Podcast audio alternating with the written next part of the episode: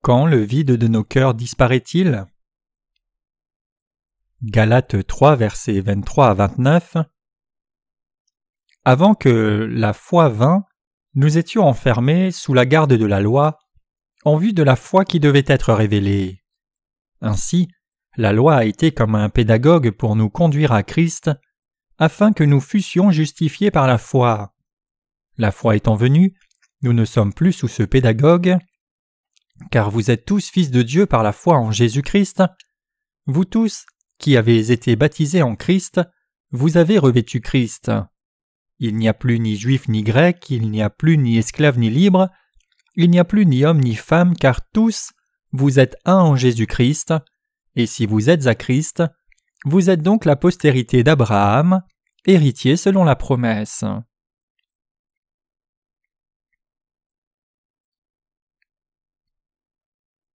Quiconque aime le mal ne vient pas à la lumière. La Bible dit Car quiconque fait le mal est la lumière et ne vient point à la lumière, de peur que ses œuvres ne soient dévoilées. Jean 3, verset 20. Beaucoup de gens vivent avec un cœur vide.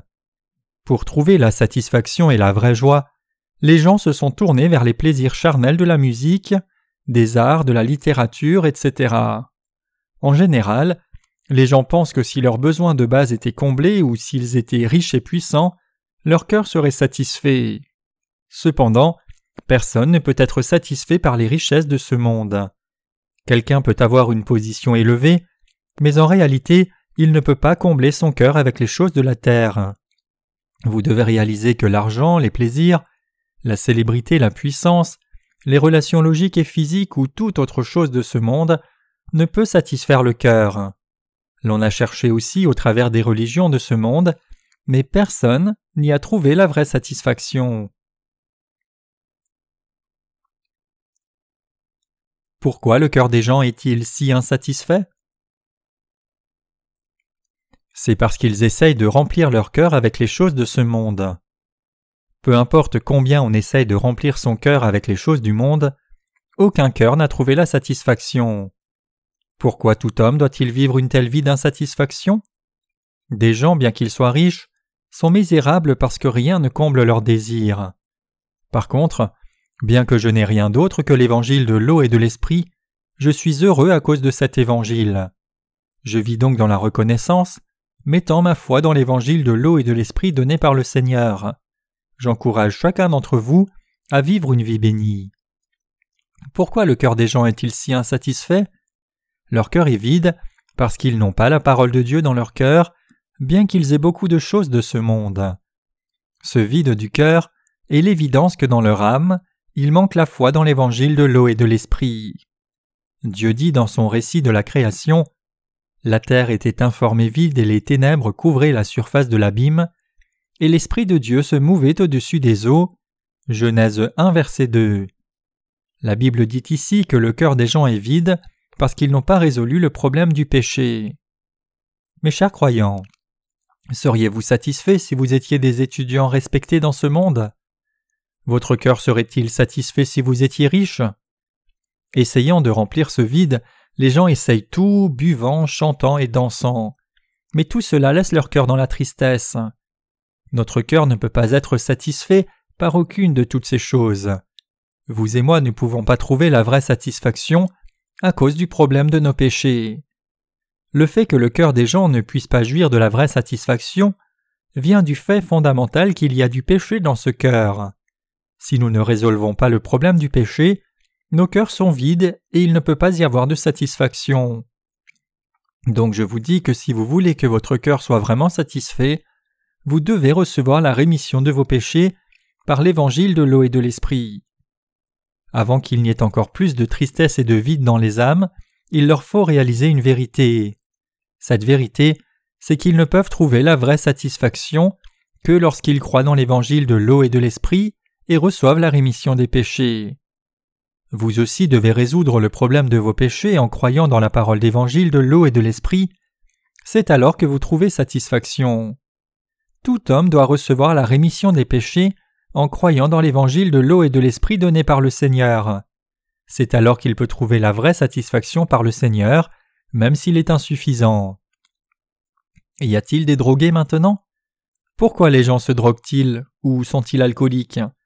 Est-ce parce qu'ils ne savent pas que la drogue et l'alcool sont mauvais? Non, c'est parce qu'ils ne trouvent pas de satisfaction dans leur vie qu'ils s'appuient sur les drogues et l'alcool.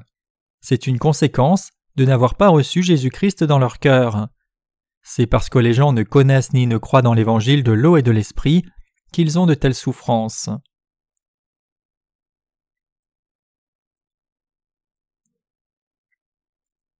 La raison pour laquelle tout le monde est triste.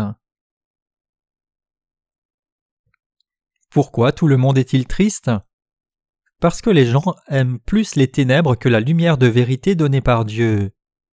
L'apôtre Jean dit Car quiconque fait le mal est la lumière et ne voit un bien à la lumière, de peur que ses œuvres ne soient dévoilées. Jean 3, verset 20. Mes chers croyants, Dieu dit que les hommes sont fondamentalement méchants Ésaïe 1 verset 4. Donc les gens doivent reconnaître le mal devant Dieu et croire dans l'évangile de l'eau et de l'esprit.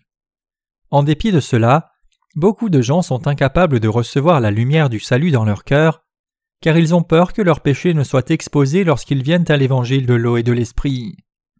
En bref, ils essayent de cacher leurs péchés. Combien de gens dans ce monde sont incapables de découvrir la lumière du salut dans leur vie?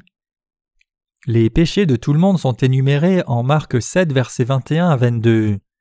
Il nous est dit qu'il y a douze péchés dans le cœur des gens, comme il est écrit. Car c'est du dedans, c'est du cœur des hommes que sortent les mauvaises pensées, les adultères, les impudicités, les meurtres, les vols, les cupidités, les méchancetés, la fraude, le dérèglement, le regard envieux, la calomnie, l'orgueil et la folie. Comme Dieu sait que l'on commet ces douze péchés, il veut que les gens viennent à lui tels qu'ils sont, pécheurs, et soient purifiés de leurs péchés en croyant dans l'évangile de l'eau et de l'esprit. Cependant, contre la volonté de Dieu, beaucoup de gens essayent toujours d'obéir à la loi hypocritement devant Dieu, tentant de cacher leurs péchés. Comme ils ont peur que leurs actes méchants soient exposés, ils essayent de les cacher. Le cœur humain est si pécheur. Que pourrions-nous cacher à Dieu? Nos péchés peuvent-ils être cachés à Dieu par nos essais? Socrate, un philosophe célèbre, a dit Connais-toi toi-même. Quand quelqu'un se connaît, il sait qu'il est pécheur et lié par le péché toute sa vie. Pourquoi alors ceux qui ont une foi légaliste se prévalent-ils devant Dieu d'être saints avec hypocrisie, incapables de recevoir la rémission des péchés? Pour venir à la foi dans l'évangile de l'eau et de l'esprit, je vous demande maintenant de reconnaître que vous êtes pécheur que vous êtes lié à la condamnation pour vos péchés, et de venir devant l'évangile de l'eau et de l'esprit. Et plutôt que de craindre Dieu, venir à l'évangile de l'eau et de l'esprit et à la lumière est ce qu'il faut faire. Notre Seigneur connaît tout de nous et nous attend. Quiconque essaye d'éviter l'évangile de l'eau et de l'esprit bien que ses faiblesses soient révélées, mais pourquoi cela? Parce que l'on ne veut pas croire en Jésus-Christ comme vrai sauveur. Des gens sont incapables de croire parce qu'ils sont ignorants de Jésus-Christ et de l'existence même de la lumière, alors que d'autres évitent la lumière parce qu'ils ont peur que leur péché ne soit révélé à la lumière. Dans le monde du christianisme, il y a beaucoup de gens qui sont dans ce cas. Par exemple, quand on demande à un pasteur Êtes-vous né de nouveau? Avez-vous des péchés? Il répond en disant qu'il a toujours du péché dans son cœur et il pense que sa foi est juste. Ces gens n'essayent même pas de connaître l'évangile de l'eau et de l'esprit.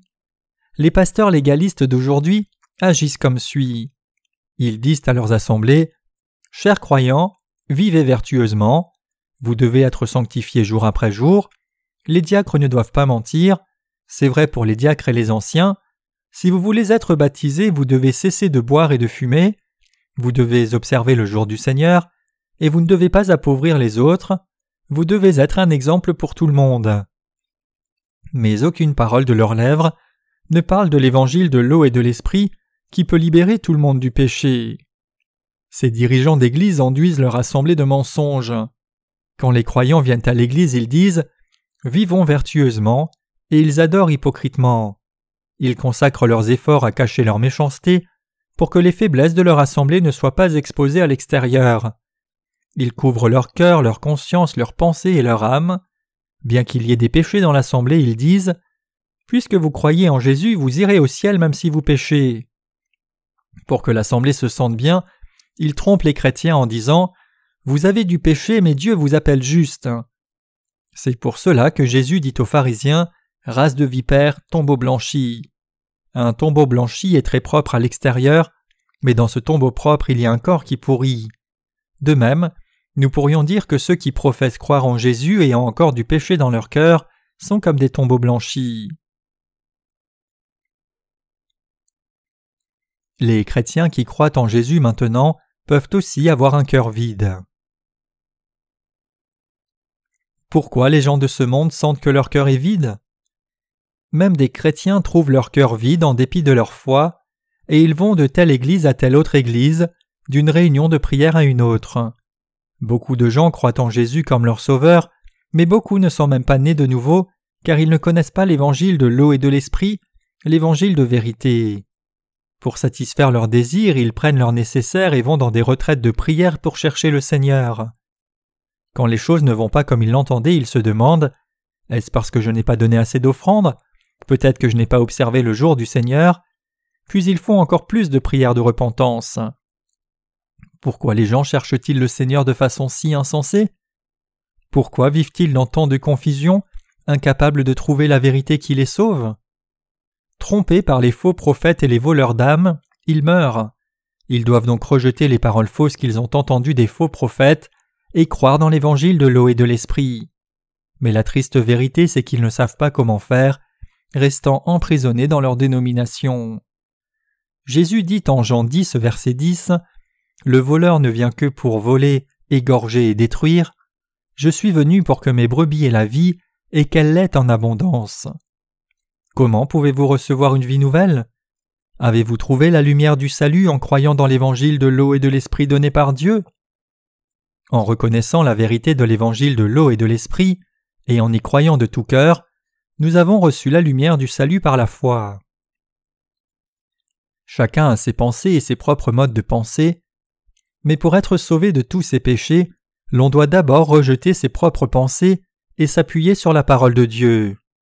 Alors, que doivent croire les gens de tout cœur? Ils doivent croire dans l'évangile de l'eau et de l'esprit, la vérité donnée par le Seigneur.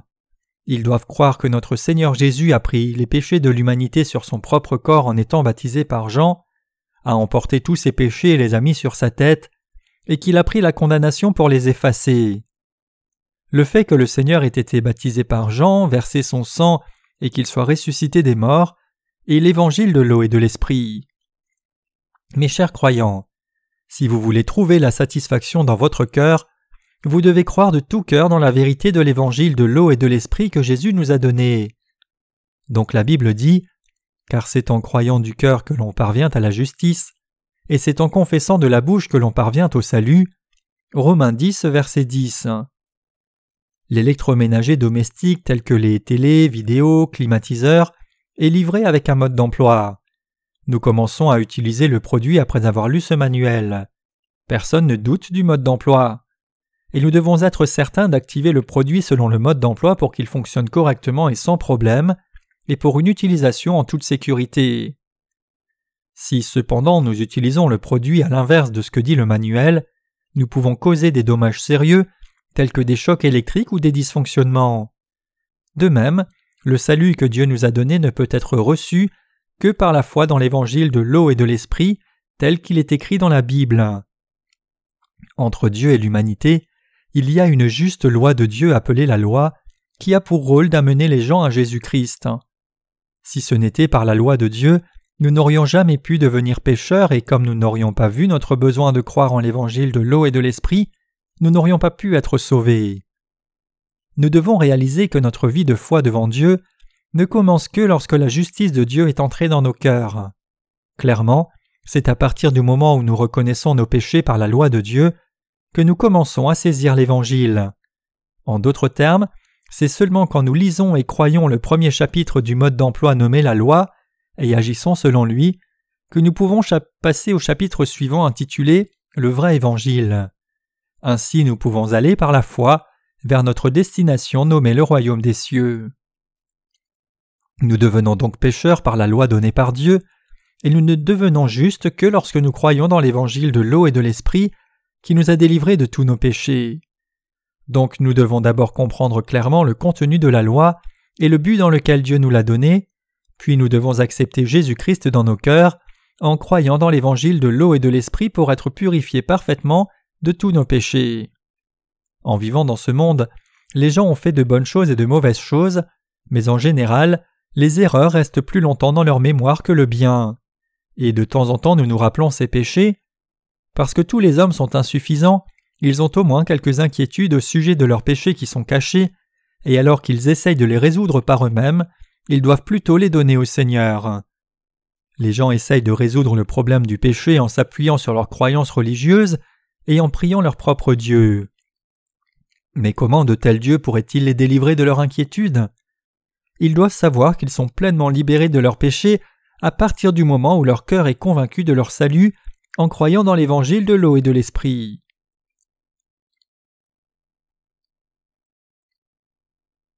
C'est seulement lorsque nous avons foi dans la justice de Dieu que le vide de nos cœurs disparaît.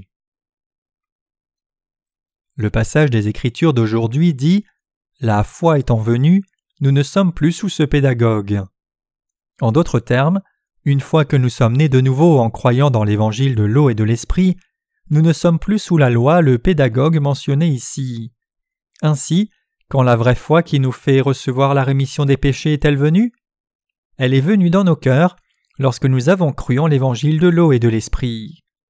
Les inquiétudes et peurs de nos cœurs disparaissent immédiatement quand nous rencontrons Jésus-Christ, qui vint sur cette terre par l'eau et le sang. Autrement dit, quand nous sommes nés de nouveau par la foi dans l'évangile de l'eau et de l'esprit, le vide de nos cœurs disparaît. Pour tous les hommes, ce n'est que lorsque la vraie foi vient dans leur cœur qu'ils peuvent trouver la paix. Jésus nous a dit Dieu est esprit, et il faut que ceux qui l'adorent l'adorent en esprit et en vérité. Jean 4, verset 24. Alors, à partir de quand pouvons-nous adorer Dieu en esprit et en vérité? Lorsque nous avons su et cru que nos péchés étaient transférés sur Jésus-Christ par son baptême, nous avons pu l'adorer en esprit et en vérité, et dans la paix. Pourquoi Dieu commanda-t-il Tu n'auras pas d'autre Dieu devant ma face? Pouvez-vous aimer Dieu plus que tout le reste? La capacité à aimer Jésus plus que tout le reste s'obtient seulement quand nous recevons la rémission de nos péchés en croyant dans l'évangile de l'eau et de l'esprit que Jésus nous a donné. Cependant, si nous ne reconnaissons pas le salut de la vérité et ne transférons pas tous les péchés de nos cœurs sur Jésus-Christ par la foi, nous ne pouvons pas aimer Dieu. Cela vient de notre nature fondamentale, incapable de ne pas avoir d'autre Dieu devant Dieu, si nous ne sommes pas nés de nouveau d'eau et d'esprit. En dépit de cela, une fois que nous avons la foi, nous aimons Dieu de tout cœur par la foi, et grâce à notre Seigneur, bien que nous ne soyons pas à 100% parfaits dans nos actes, après que la foi soit venue, nous ne sommes plus sous la loi, mais nous sommes devenus héritiers de l'héritage de Dieu. Une vraie vie de foi chrétienne commence après avoir reçu la rémission des péchés. En étant baptisé, le Seigneur prit tous les péchés et les expia, je n'ai plus de péché, comme le Seigneur a ôté mes péchés en étant baptisé, en croyant cela je n'ai plus de péché. Comme le Seigneur a pris toute la condamnation du péché à ma place, je n'ai plus à être condamné, je suis insuffisant, mais il m'a sauvé de tous mes péchés. Après que cette foi soit devenue la nôtre à tous, nous avons réalisé que nous n'avions plus à rester sous la malédiction de la loi, sa colère et sa condamnation. Nous avons réalisé que nous-mêmes sommes sauvés par Dieu. C'est à partir de là que nous avons commencé notre vie de foi. Donc nous devons réaliser que notre vie de foi se vit après avoir cru dans l'évangile de l'eau et de l'esprit. Quand avez-vous commencé à croire que Jésus était votre sauveur? Quand toutes vos inquiétudes ont-elles disparu de vos cœurs? Ces choses ont eu lieu quand vous avez transféré vos péchés sur Jésus-Christ en croyant dans son baptême. Par le baptême de Jean, Jésus-Christ a pris tous nos péchés une fois pour toutes, nous a délivrés de la mort en mourant à la croix, et en ressuscitant des morts il est devenu le vrai Sauveur de tous les croyants dans l'évangile de l'eau et de l'esprit. Donc nous voyons que la foi que Dieu attend de nous, c'est de savoir y croire Ah, le Seigneur a pris tous mes péchés par son baptême, est mort à la croix, ressuscité des morts, et il est devenu mon Sauveur. C'est quand nous croyons vraiment en Jésus qui vint par l'eau et l'Esprit, et quand nous avons la foi qui nous rend sans péché, que nous sommes sauvés. C'est après avoir atteint cette foi que par cette foi nous commençons notre vie de foi. Ainsi, que vous ayez cru en Jésus depuis dix ou vingt ans, vous verrez que c'est à partir du moment où vous avez vraiment cru dans l'évangile de l'eau et de l'esprit que votre foi de personne née de nouveau a débuté. Même quelqu'un qui a mené une vie de foi depuis des décennies peut naître de nouveau aujourd'hui. Donc tous les chrétiens ne peuvent pas le dire qu'ils sont vraiment nés de nouveau parce qu'ils croient en Jésus comme le Sauveur. La loi est l'indicateur qui nous conduit à la justice de Dieu. C'est lorsque nous rencontrons Jésus par l'évangile de l'eau et de l'esprit que nous apprenons ce qu'est la justice de Dieu.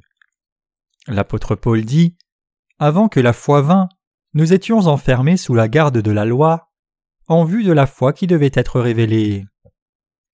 Avant que nous ne soyons sauvés et nés de nouveau, nous étions sous la loi. L'apôtre Pierre dit en 1 Pierre 3 verset 19 que Jésus-Christ allait et prêchait aux esprits en prison. Ici, les esprits en prison signifient les pécheurs emprisonnés par la loi. C'est pour cela que l'apôtre Paul dit Avant que la foi vînt, nous étions enfermés sous la garde de la loi, en vue de la foi qui devait être révélée. Qu'est-ce qu'un pédagogue? Le mot grec pour pédagogue, c'est paidagogos, signifiant généralement un serviteur qui conduisait un enfant à l'école. Une pratique dérivant de l'aristocratie grecque qui a été adoptée par les Romains et était une pratique commune parmi les familles aristocratiques riches du temps de Paul, où les parents assignaient à une personne de confiance la tâche de superviser leurs enfants et de les amener à l'école chaque jour pour s'assurer qu'ils soient éduqués. Ainsi, la loi jouait le rôle de pédagogue, amenant les gens droit vers Jésus-Christ. L'essentiel de la loi, ce sont les dix commandements.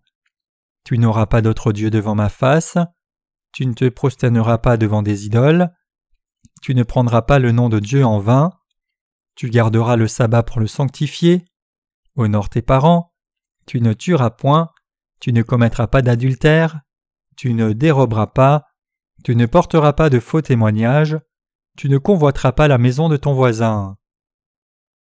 À cause de ces dix commandements de Dieu, tout le monde est pécheur et lié au péché. La loi de la conscience y ajoute son poids, quand un homme pêche, cela s'inscrit sur les tablettes de sa conscience. Jérémie 17, verset 1. Et il se sent coupable. Pour ceux qui ne connaissent pas la loi, le rôle de la conscience humaine, c'est d'être un agent de la loi. Quand quelqu'un ne connaît pas la loi de Dieu, la conscience de son cœur constitue la loi de Dieu et souligne ses péchés. Mais la condamnation de la loi est plus sévère. Elle dit Tu es pécheur, tu as péché, tu as commis tant de péchés aujourd'hui, tu es bon pour aller en enfer, tu es incapable de garder mes règles, tu devrais aller à Jésus et recevoir la rémission de tes péchés en croyant dans l'évangile de l'eau et de l'esprit. Si tu ne le fais pas, tu vas droit en enfer.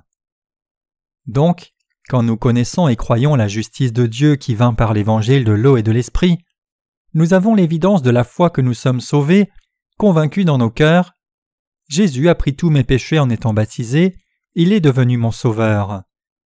C'est ainsi que nous venons à Jésus en croyant dans l'évangile de l'eau et de l'esprit. Qu'est-ce qui nous conduit au Seigneur contre notre volonté? Qu'est-ce qui nous oblige à chercher le Sauveur? Le rôle de pédagogue est rempli par la loi donnée par Dieu. La loi de Dieu souligne tous les péchés. Bien que personne ne nous ait vu commettre tel péché, la loi reste dans notre cœur comme statut de Dieu et souligne les péchés dans notre vie en nous disant Tu as péché, tu ne devrais pas faire cela. En d'autres termes, la loi de Dieu nous enseigne que nos pensées, nos cœurs et nos actes ne sont pas justes. C'est par la loi donnée par Dieu que les gens reconnaissent leurs péchés. Donc nous venons vers le Seigneur et notre problème de péché est résolu par l'évangile de l'eau et de l'esprit. L'apôtre Paul dit ici que nous pouvons venir à Jésus-Christ par la loi et que nous pouvons être sauvés et naître de nouveau en croyant dans l'évangile de l'eau et de l'esprit donné par Jésus-Christ. Autrement dit, la loi de Dieu est un guide qui conduit l'humanité à Jésus-Christ, le vrai Dieu. La loi de Dieu enseigne que tous sont absolument incapables de garder la loi et les statuts de Dieu. Personne dans ce monde ne peut garder la loi en entier. Si en dépit de cela, on dit aux gens de vivre leur vie de foi en gardant la loi, que se passera-t-il? Ils deviendront hypocrites, loin du don du salut de Jésus-Christ. Les adventistes défendent que le salut s'obtient seulement en croyant en Jésus et aussi en gardant le jour du sabbat. Ils disent qu'ils ne peuvent aller aux cieux que s'ils propagent leur croyance trois jours par semaine, à raison de trois heures par jour. Ce genre de croyances sont légalistes. Le fait que quelqu'un doive faire quelque chose par lui-même pour être sauvé est une notion qui revient à dire foi plus œuvre égale salut, et c'est du légalisme. Ceux qui croient sont tenus par Satan. La loi ne peut qu'amener les gens à Jésus-Christ, mais par elle-même elle ne peut pas sauver du péché. C'est pour cela que Jésus est venu sur la terre dans la chair d'un homme, a été baptisé par Jean et mort à la croix, ressuscita des morts, monta au ciel, et devint ainsi le sauveur de tous ceux qui croient en lui. Si nous ne croyons pas en l'évangile de l'eau et de l'esprit, nous ne pouvons pas être sauvés. Vous et moi devons croire dans l'œuvre de salut de Jésus, dans l'eau et le sang. C'est alors seulement que nous pouvons être sauvés de tous nos péchés.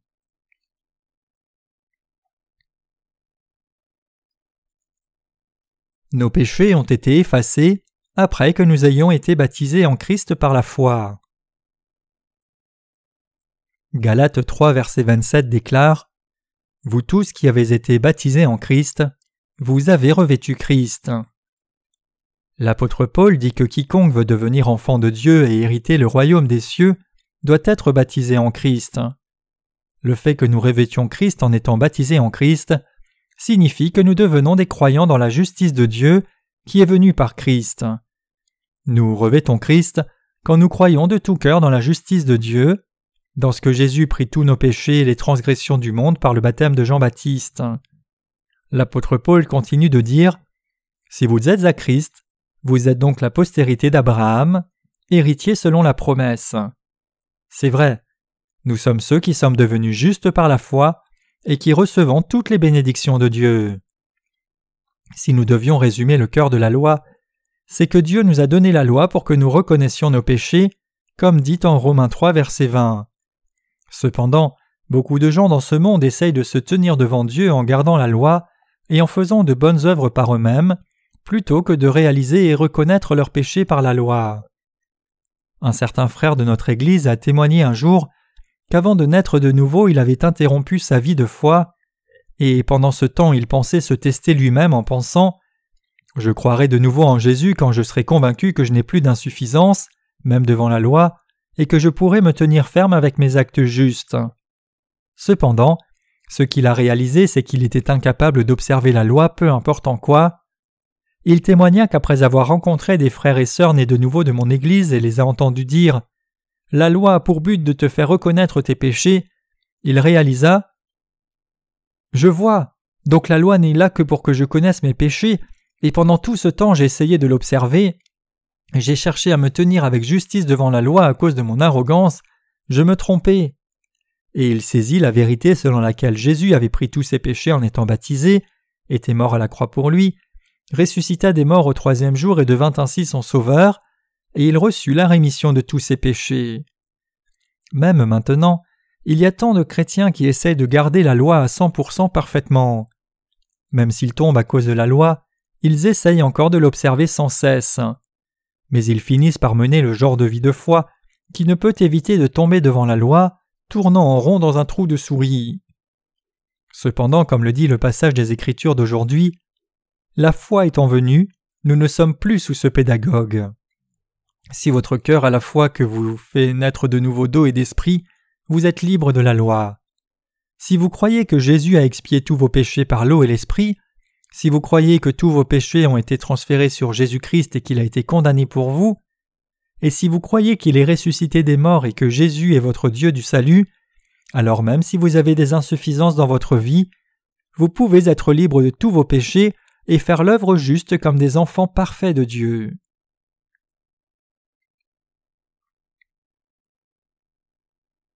Nous devons croire dans l'amour de Dieu qui vint au travers de l'évangile de l'eau et de l'esprit.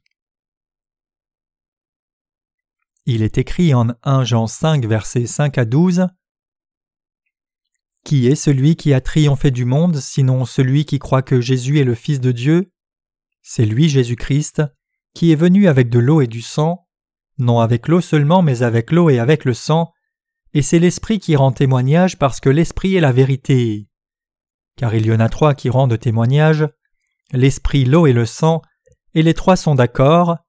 Si nous recevons le témoignage des hommes, le témoignage de Dieu est plus grand, car le témoignage de Dieu consiste en ce qu'il a rendu témoignage à son Fils.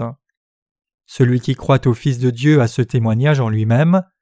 Celui qui ne croit pas Dieu le fait menteur, puisqu'il ne croit pas au témoignage que Dieu a rendu à son Fils. Et voici ce témoignage, c'est que Dieu nous a donné la vie éternelle, et que cette vie est dans son Fils. Celui qui a le Fils a la vie, celui qui n'a pas le Fils de Dieu n'a pas la vie. Il est aussi écrit en Jean 19, versets 34 à 35 Un des soldats lui perça le côté avec une lance, et aussitôt il sortit du sang et de l'eau. Celui qui l'a vu en a rendu témoignage, et son témoignage est vrai, et il sait qu'il dit vrai afin que vous croyiez aussi. Comme ces passages le disent, l'esprit, l'eau et le sang sont les vrais témoins de Dieu. Donc si nous sommes enfants de Dieu, nous devons infailliblement avoir ces trois témoins dans nos cœurs. Premièrement, le Saint-Esprit témoigne. Jésus-Christ est le Fils de Dieu, le Roi des rois, et fondamentalement Dieu le Créateur. L'eau implique le baptême de Jésus par Jean-Baptiste. Le baptême de Jésus par Jean nous montre que Jésus-Christ, en étant baptisé, prit tous nos péchés passés, présents et futurs du monde, comme il est écrit en 1 Pierre 3 verset 21.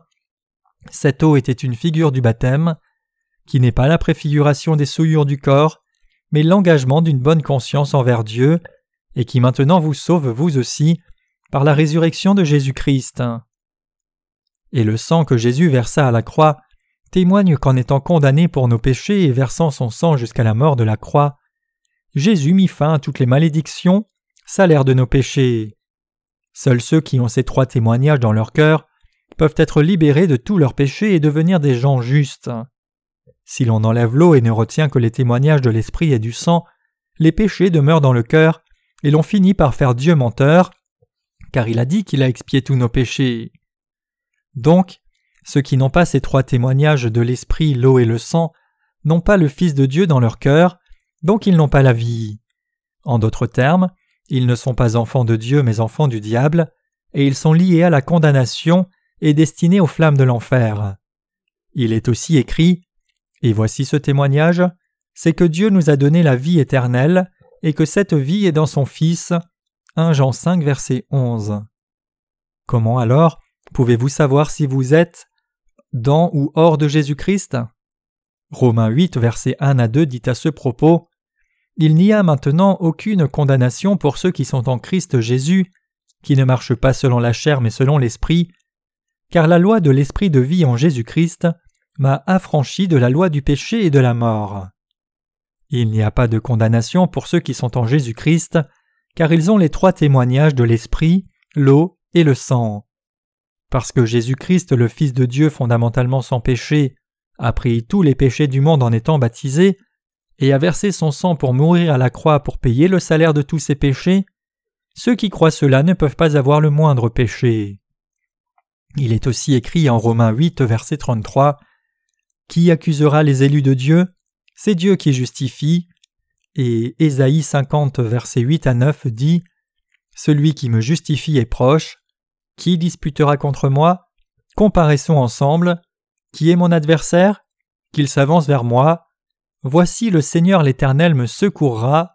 Qui me condamnera Voici, ils tomberont tous en lambeaux comme un vêtement, la teigne les dévorera.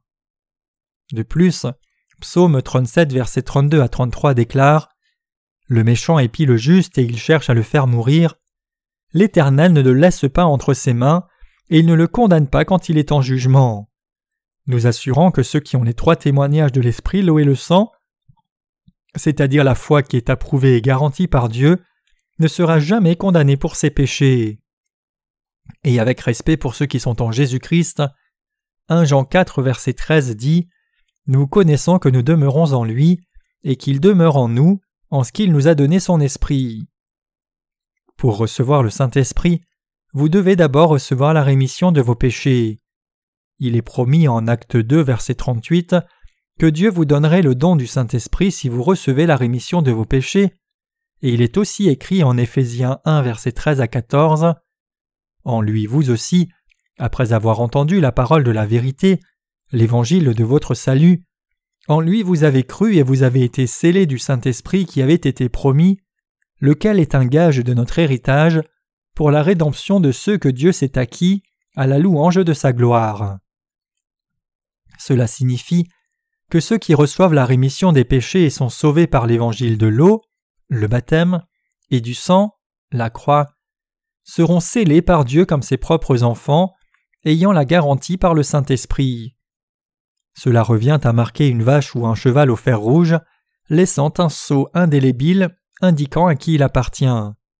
Pour séparer ces vrais enfants, qui ont reçu la rémission des péchés sont devenus justes en croyant en l'évangile de l'eau et de l'esprit, des enfants du diable, Dieu leur a fait don du Saint-Esprit. De plus, il est écrit en Jean 6, versets 53 à 58 Jésus leur dit En vérité, en vérité, je vous le dis, si vous ne mangez la chair du Fils de l'homme et si vous ne buvez son sang, vous n'avez point la vie en vous-même. Celui qui mange ma chair et qui boit mon sang a la vie éternelle, et je le ressusciterai au dernier jour. Car ma chair est vraiment une nourriture et mon sang est vraiment un breuvage. Celui qui mange ma chair et qui boit mon sang demeure en moi, et je demeure en lui. Comme le Père qui est vivant m'a envoyé et que je vis par le Père, ainsi celui qui me mange vivra par moi. C'est ici le pain qui est descendu du ciel. Il n'en est pas comme de vos pères qui ont mangé la manne et qui sont morts. Celui qui mange ce pain vivra éternellement. Ici, Dieu nous dit de manger la chair du Fils de l'homme et de boire son sang.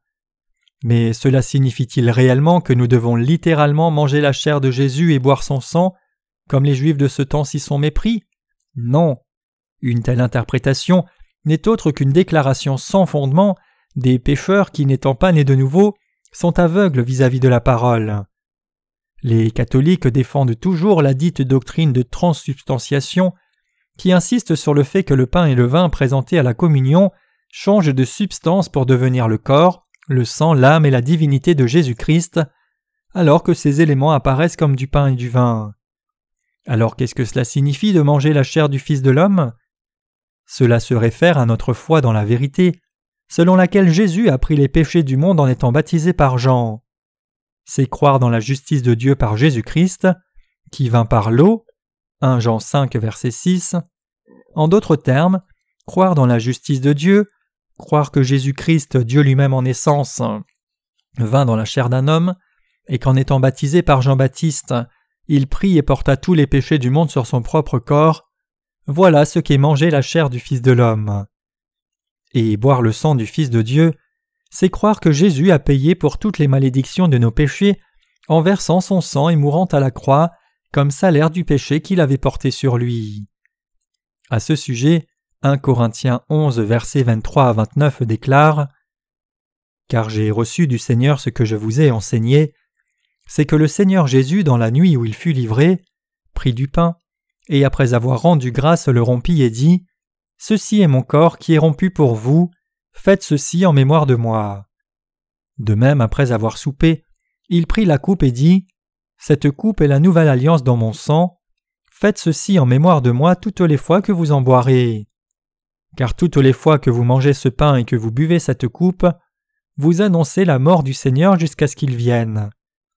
C'est pourquoi celui qui mangera le pain ou boira la coupe du Seigneur indignement sera coupable envers le corps et le sang du Seigneur, que chacun donc s'éprouve soi-même, et qu'ainsi il mange du pain et boive de la coupe, car celui qui mange et boit sans discerner le corps du Seigneur mange et boit un jugement contre lui-même.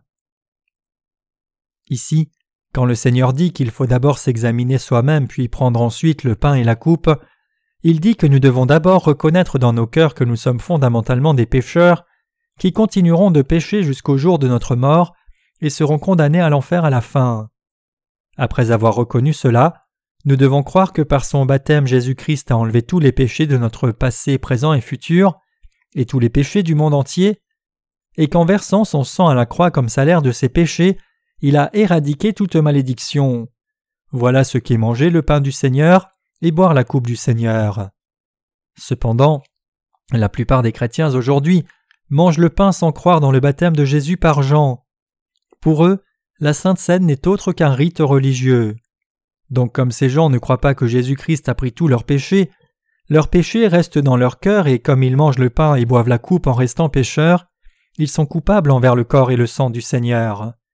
Donc c'est absolument et seulement après avoir cru dans le baptême de Jésus-Christ et son sang à la croix que nous pouvons manger le pain et boire de la coupe. Galates 1 verset 4 dit que Christ s'est livré lui-même pour nos péchés, pour nous délivrer du présent siècle mauvais selon la volonté de notre Dieu et Père, et de la même façon, le baptême de Jésus était l'amour vrai et la volonté de Dieu le Père en action pour nous. En 1 Thessaloniciens 4 verset 3 la Bible dit aussi Car ce que Dieu veut, c'est votre sanctification. Et en Jean 6 40 Jésus témoigne de la parole de la promesse en disant La volonté de celui qui m'a envoyé, c'est que quiconque voit le Fils et croit en lui ait la vie éternelle, et je le ressusciterai au dernier jour. Donc, vous pouvez être sanctifié et recevoir la vie éternelle seulement si vous croyez en l'évangile parfait de l'eau et de l'esprit de tout cœur. Étant donné cela, celui qui bâtit sa maison sur le roc se réfère à une personne juste, qui n'est plus condamnée pour ses péchés, car elle a été purifiée et sauvée de ses péchés en croyant de tout cœur dans l'évangile du baptême de Jésus-Christ et de sa croix, et qui n'est pas trompée par la tentation, car elle a le Saint-Esprit. Et celui qui bâtit sa maison sur le sable se réfère à quelqu'un qui ne croit pas dans le baptême de Jésus-Christ, ou ne le connaît que de façon hypothétique, plutôt que de croire dans son cœur, et qui a donc encore tous ses péchés dans son cœur. Comme ces gens n'ont pas reçu la rémission de leurs péchés, quand le jour du jugement viendra, ils seront condamnés avec Satan et jetés en enfer. Ce sont des hérétiques. Des croyances hérétiques dans le christianisme. Il est écrit dans la Bible Éloigne de toi, après un premier et un second avertissement, celui qui provoque des divisions, sachant qu'un homme de cette espèce est perverti et qu'il pêche en se condamnant lui-même. Tite 3, versets 10 à 11. La Bible définit clairement les hérétiques. Ceux qui se condamnent eux-mêmes sont les hérétiques. Le mot hérésie est dérivé d'un mot grec signifiant un choix. Alors que les chrétiens doivent professer croire en Jésus-Christ comme leur Seigneur, selon la vérité de l'évangile de l'eau et de l'esprit, ils ont fait d'autres choses dans leur façon de croire en Jésus. Ceux qui ont fait le choix de ne pas croire dans le baptême de Jésus-Christ, mais seulement dans son sang, ne sont autres que des hérétiques, et les hérétiques se condamnent eux-mêmes et se tiennent loin de Christ. Ne pas croire dans l'évangile authentique, c'est le péché qui les mène à la mort. 1 Jean 5, verset 16. En d'autres termes, comme le dit 1 Jean 3, verset 4, Quiconque pêche transgresse la loi, et le péché c'est la transgression de la loi. Ceux qui ont ces croyances commettent l'iniquité. De plus, Galates 2, verset 17 déclare Mais tandis que nous cherchons à être justifiés par Christ, si nous étions aussi nous-mêmes trouvés pécheurs, Christ serait-il un ministre du péché? Loin de là. Comme dit, la Bible nous témoigne qu'une fois que nous croyons en Jésus-Christ comme il se doit, nous sommes justifiés et des personnes justes, et il nous est alors impossible de redevenir pécheurs. Quand vous croyez que vous êtes vraiment sauvés en croyant dans l'évangile parfait du baptême de Jésus-Christ et de sa croix, c'est alors que la vraie vie de foi commence pour vous. Cette foi, selon laquelle nous sommes devenus des personnes justes et sans péché, en croyant dans le baptême et le sang de Jésus, c'est la foi véritable qui plaît à Dieu et qui est approuvée. Avons-nous, vous et moi, la vraie foi? Avoir foi dans l'évangile de l'eau et de l'esprit, c'est avoir la foi véritable devant Dieu.